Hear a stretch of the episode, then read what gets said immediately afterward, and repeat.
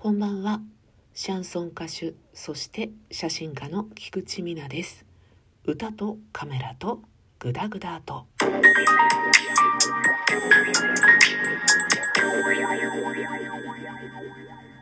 久々のコワーキングスペースからの収録となります。寄りたいんですけどね。空いている時間がちょっと短縮されてしまってなかなかそこに間に合わせることができずでもね一人になれる空間っていうのは私にとってとっても大事でそれがねないと疲れ方が違うって感じかな。やっぱりちょっと一人になることによってリフレッシュができるのでコワーキングスペースに来たかったですよ。私は。というね感じですけれども、えーと、今日は少し真面目な話をしようと思います。私は、まあ、自分がねこの年なので親はさらに倍率ドンで年取ってるわけですよね。でしかもねそんなに早くに産んだ子じゃなかったらしくて私が今当年とって51歳というねよく生きたもんだ まあ51歳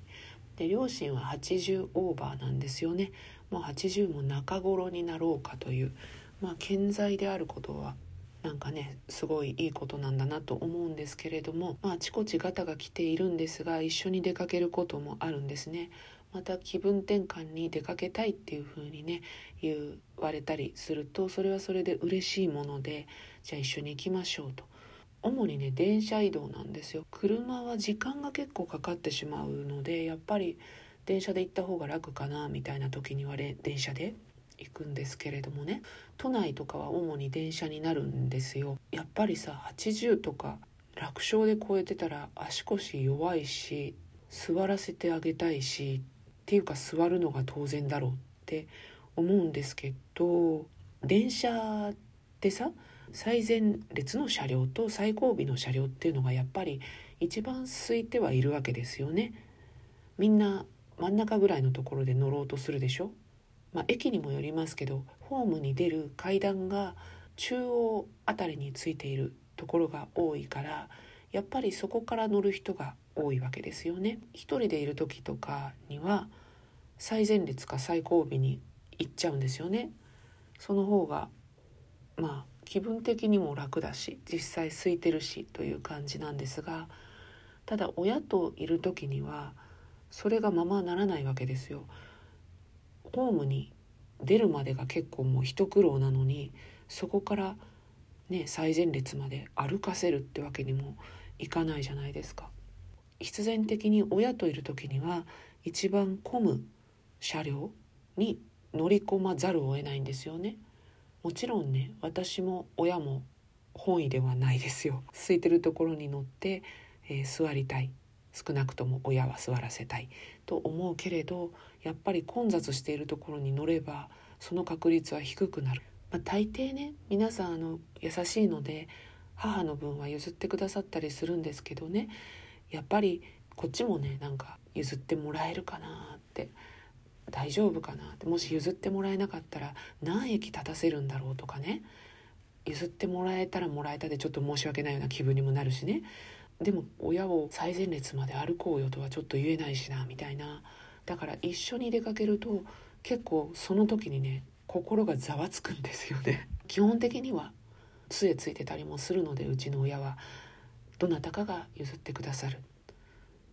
ことがあってですね。その方も疲れていらっしゃるだろうに申し訳ないななんて思いながら座らせていただくんですけれども一度山手線かな。座ってる方からは乗り込んだ人が見えないぐらいちょっと混んでいて親が乗ったことをその周囲の人は分かってる。で周囲の人もあお年寄りだどうにかしてあげなきゃっていう空気感は出すんだけどその人たちも混雑してる中で立ってる人なんですよ。で座ってる方々からは親の存在は見えないんですよね当然譲ってもらえるわけもなくこうガードしながらね大丈夫かなっていう気にやっぱりなりましたね。まあ自分も将来そうなるんだよなとも思うしね。お年寄りがやっぱ多くなってるわけじゃないですか。高齢化社会だから。なかなか難しいなとは思うんですけど電車の車両が10両あるとしたらアクセスがしやすいようになったらいいなって思いますね。どこの車両にも。5両目から7両目まではホームに出たらすぐ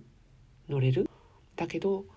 1両目とか3両目とかアクセスが悪いからそこにもひょいってなんかね登れたりとかエレベーターとかさなんかちょっとしたエスカレーターみたいなのがあったら結構まんべんなく乗れるんじゃないのかななんて思うとねまあ構造とかさ費用とかさそういうので絶対的に難しいんだよなってことは分かってるんですけどでもそんなことをふと思ってしまいましたね。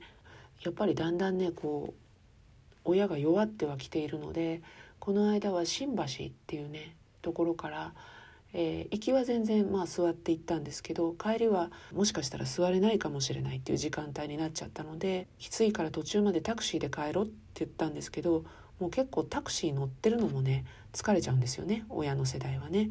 でタクシー降りたところで地元の駅とかに着くような距離ではないんですよ。千葉県民だからね。要は比較的空いてるであろうという駅までタクシーで行ってそこからまた電車に乗るっていうストロークだったので結構疲れたっていう感じで言われてしまってこっちもねもうどうしたらいいかなっていう感じですよね。好んでねそのストロークをやってるわけではないので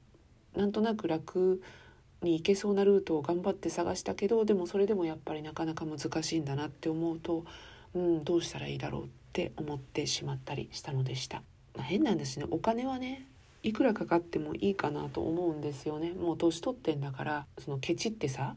なんか無理やり混んでる電車に乗せてさでなんか怪我でもされたんだったら余計高くついちゃうしいろんなことが不自由になっちゃったらつまらないからまあ、お金がかかってもタクシーとかいっぱい利用してね少しでも快適に移動ができたらいいななんてことも思うんですけどその思惑がうまく